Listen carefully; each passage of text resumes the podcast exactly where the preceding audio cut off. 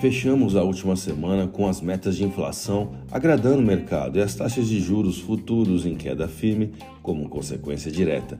Eu sou Guaciro Filho, consultor econômico da Advance de Corretora e venho expor uma leitura sobre mercado cambial, bolsa de valores e política monetária.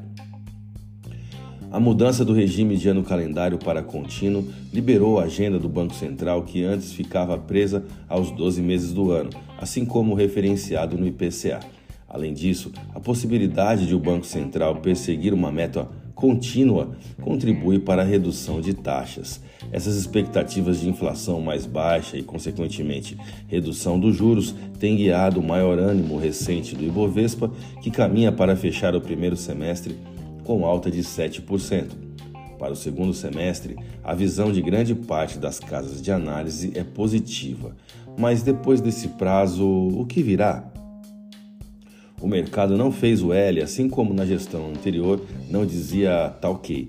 Questões políticas, fiscais e monetárias são pilares para uma indigestão no cenário brasileiro, de forma que o país está vivendo no curto prazo uma descompressão de risco. O investidor estrangeiro não enxerga o Brasil como um investimento estrutural, de maneira geral. Costuma ser atraído por questões cíclicas ou conjunturais, como commodities, descontos no câmbio, preços atrativos na bolsa ou juros reais elevados.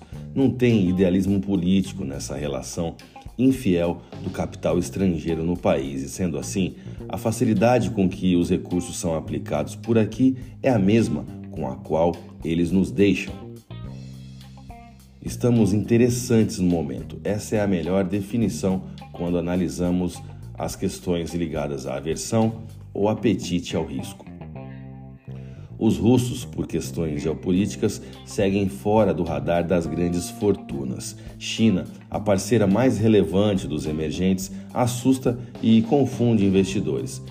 Tende mais para o pessimismo, com dados de crescimento expondo uma desaceleração econômica. Índia é uma eterna promessa de se tornar uma China em promoção. Há anos é gerada essa expectativa nos mercados e nunca se concretiza. E dessa forma aqui está Brasil com o México sendo boas opções.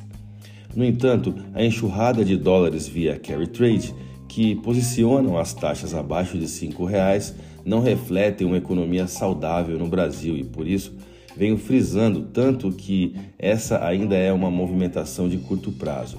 O exportador brasileiro começa a perder sua capacidade de competir, incomodando minha visão de longo prazo, pois esse mesmo exportador parado, consequentemente, penaliza a indústria local, mas ainda de forma imperceptível ao consumidor final que está vivendo uma sensação falsa de que seu dinheiro está valendo mais com a desvalorização do dólar. Falaremos sobre isso em nossos próximos conteúdos. Vamos aos gráficos. Eu vou começar pelo dólar.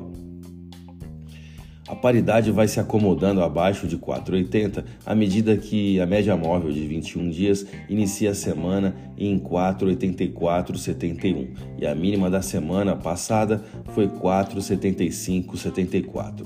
Guarde essa máxima e mínima como resistência e suporte de curto prazo, assim como as taxas de 48870 e 470 como objetivos semanais. Tendência de baixa ainda é o movimento principal dentro de um cenário com baixo volume de negócios. O volume financeiro não foi contabilizado devido à rolagem de contratos cambiais na última sessão, mas tivemos uma variação negativa no dólar à vista de 1,37% e taxa spot de 4,7895. Vamos ao euro. No exterior, o diferencial de juros entre Europa e Estados Unidos pode valorizar a divisa da zona do euro perante o dólar.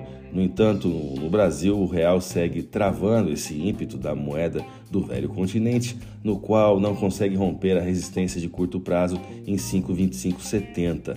A divisa da zona do euro terminou a última sessão com queda de 0,91% e taxa spot de 5,2275. A minha dica, você já sabe, siga nossos boletins para ficar sempre conectado. As principais notícias